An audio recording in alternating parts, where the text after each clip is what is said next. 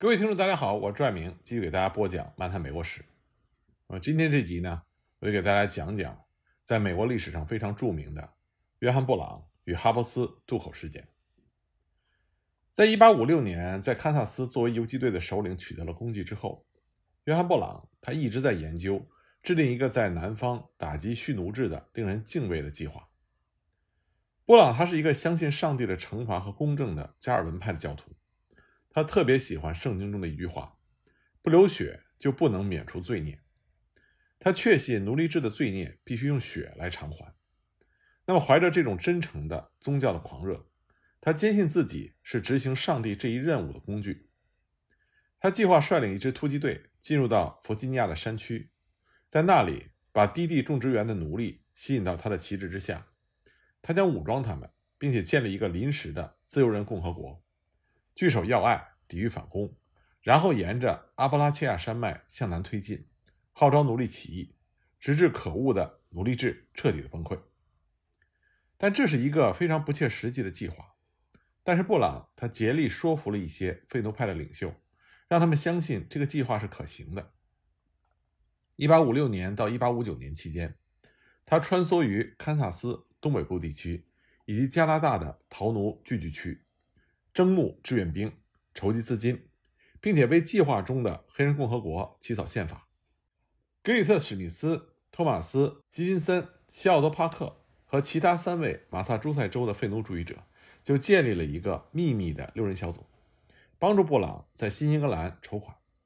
这些钱名义上是用于堪萨斯，实际上是用来购买武器和给养，来帮助布朗进击南方。支持布朗的废奴主义者确信，道义上和政治上反奴隶制的行动已经失败。随着堪萨斯内普拉斯加法案的通过，布坎南当选总统和斯科特案的裁决，奴隶制已经赢得了一个又一个的胜利。暴力的反击是对这些胜利的唯一的回答。秘密六人小组虽然不清楚布朗进攻的具体时间和地点，但是了解并且赞成他的总的意图。他们把约翰·布朗。看作是富有特殊使命的19世纪克伦威尔铁骑军，认为布朗他继承了因为克伦威尔的逝世而一度终止的英格兰的清教事业。布朗计划夺取弗吉尼亚州的哈弗斯渡口的联邦军火库，用那里夺取的武器来武装他期待加入他行列的几千名奴隶。1859年夏天，他在哈弗斯渡口的对岸马里兰州租借了一个农场，并且开始在那里。集结他的由十七名白人和五名新加入的黑人组成的袭击部队。布朗曾经试图说服黑人领袖弗雷德里克·道格拉斯加入他的队伍。布朗当时对道格拉斯说：“为了特殊的意图，我需要你。当我进攻的时候，成群的蜜蜂将飞离蜂巢。我想请您帮忙把它们收入蜂箱。”但是道格拉斯拒绝参加。他试图阻止布朗的鲁莽计划，因为他认识到。入侵弗吉尼亚，并以二十四人的部队进攻联邦军火库，这是毫无希望的愚蠢的行为。哈珀斯渡口位于波托马克河和谢南多厄河汇合处，高山环抱，是一个军事陷阱。布朗的作战计划令人难以置信的不成熟。他没有把他的意图告诉这个地区任何一个有关的奴隶。他忽视了对哈珀斯渡口周围做地形侦察，以确定撤退路线。他没有准备给养，也没有准备建立一条防线来抵御必然来到的反攻。当他在1859年10月16日晚上率领18个人攻占军火库的时候，他们甚至连干粮都没有带。当这个小分队夺取了毫无防备的军火库、兵工厂以及来福枪厂，达到了他们最初的目标之后，布朗似乎不知道下一步该做什么。他坐等着奴隶们前来增援，但是他等来的黑人。只是一小群惊慌失措的奴隶，他们是被布朗派出的巡逻队召集来的。另外呢，还有一些就是白人的人质。这个时候，哈珀斯渡口发生的事情已经迅速地传播开来。十月十七日，当地居民和附近的军队被动员了起来，他们占领了波托马克河和谢南多厄河上的桥梁，切断了布朗的退路，把袭击者赶出了军火库、兵工厂和来福枪厂。三个当地人，其中有一个是自由黑人，和几个布朗的人，包括他的两个儿子，在激战中死去或者受重伤。有七名袭击者逃跑，其中两个人后来被抓获，其他的人被迫退到坚固的消防站。布朗和四名受伤的袭击者在那里做了最后的抵抗。十月十七日到十八日夜间，一支由罗伯特里上校和斯图尔特海军上尉指挥的美国海军陆战队的部队包围了消防站。第二天清晨，布朗拒绝投降，海军陆战队采取强攻。以死一人的代价攻克了消防站，他们至少杀死了两名袭击者，打伤了布朗。布朗解放奴隶的战争前后历时三十六个小时就宣告结束了，十七人被打死，其中有十名袭击者。布朗和他的六名被俘的同伴最后被处绞刑，没有一名奴隶自愿参加这次暴动。布朗留在马里兰农舍里的一个手提箱，装满了他和秘密六人小组。以及其他北部同行者的通信。当这些信件被查获并且公之于众以后，秘密六人小组全部躲了起来，或者逃到了加拿大。他们中的一些人后来曾经到国会听证会作为证人，但是没有一个人被起诉犯有同谋罪。从某种意义上来讲，袭击哈布斯渡口是一次不幸的悲剧性的失败。但从广泛的意义上来讲，如果布朗的目的是鼓动一次暴力反抗，以解放奴隶，也许他会取得出乎意料的成功。有迹象表明，布朗已经认识到了这一点。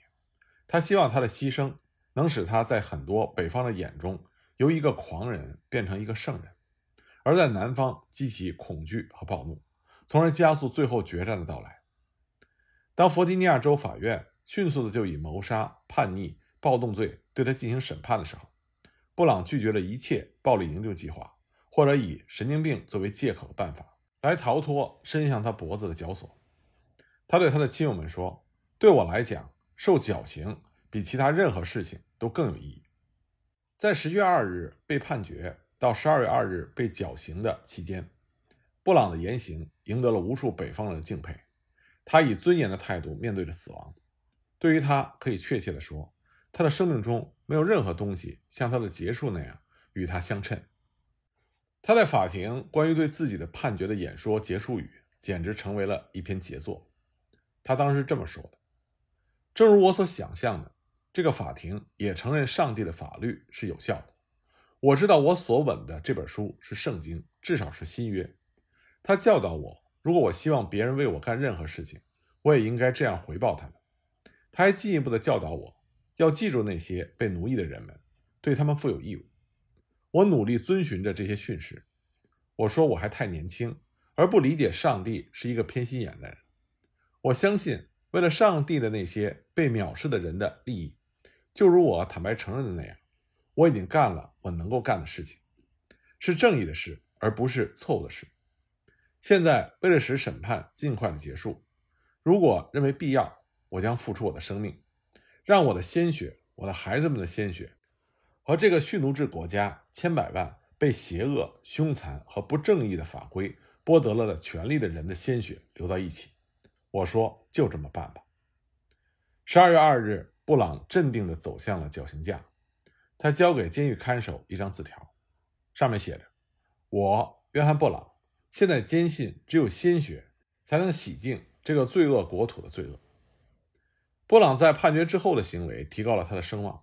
成为了北方废奴主义者眼中的圣徒。一些著名的共和党人虽然争相与布朗划清界限，但他们有些人也承认布朗的理想是高尚的，只是手段不好。马萨诸塞州共和党一颗正在升起的明星约翰·安德鲁说：“约翰·布朗的行为可能是鲁莽的，但是他本人是正确。”共和党人的报纸宣称，再没有任何事件能够比这个绞刑。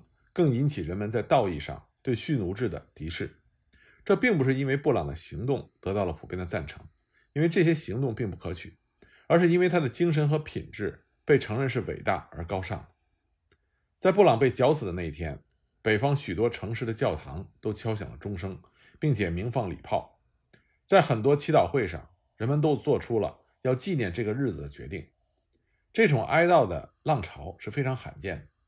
它表明反奴隶制的决心已经深深渗透到了北方人的思想意识。那么，北方人对布朗的这种同情，在整个南方也引起了震动。无论北方共和党人对于布朗的具体行为怎样的表示不赞成，无论北方的保守派和民主党人怎么集会去谴责布朗和所有同情他的人，可是南方人只看到了北方对布朗牺牲时所表现出的那种悲痛。南方人认为布朗就是废奴主义者，而废奴主义就是共和党人，而共和党人就是整个的北方人。南方很多地区感到了恐慌，奴隶巡逻兵加强了他们的警戒。志愿民团擦净了武器，严阵以待。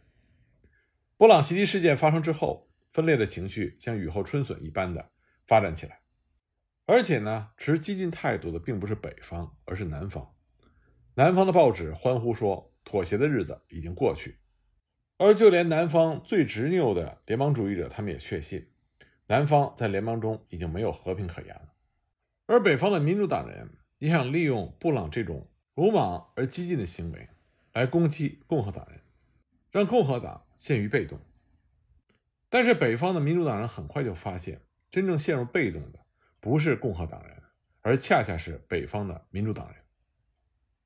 一八六零年四月二十三日，当民主党全国代表大会在南卡的查尔斯顿召开的时候，道格拉斯似乎仍然控制着多数代表，但是已经下降到不足三分之二。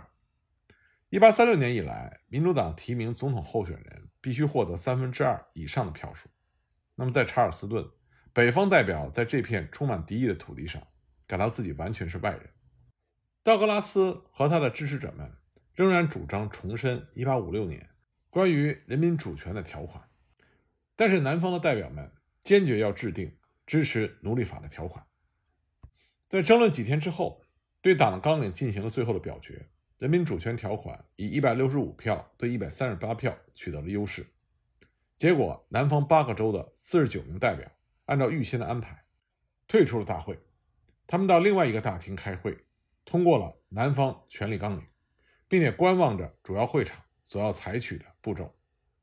即使在这些南方的代表退席之后，道格拉斯仍然没有能够在剩余代表中获得三分之二的多数票。更不用说获得大会主席所要求的总数的三分之二。在经过五十七轮的投票之后，疲倦的代表们决定休会，等到六个星期之后，再在巴尔的摩复会。当然，民主党的领袖们是希望大会的拖延能够让代表们的情绪冷静下来，并且为通过条款进行明智的协商。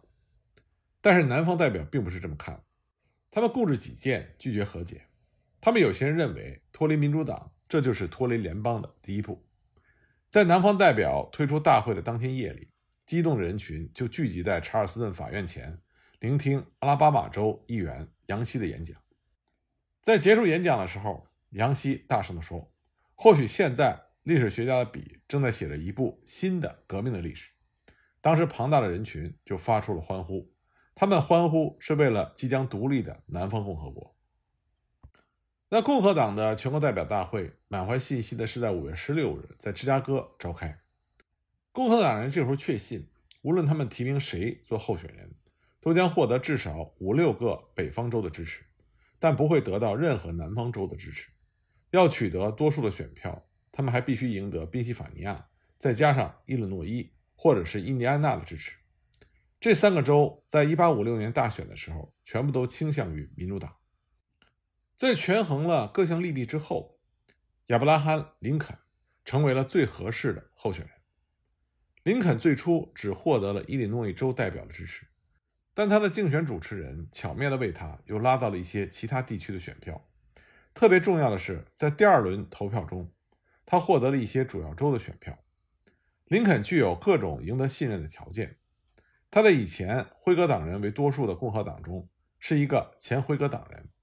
他谴责蓄奴制是道德败坏，但是不同意采用过激的行动来反对他。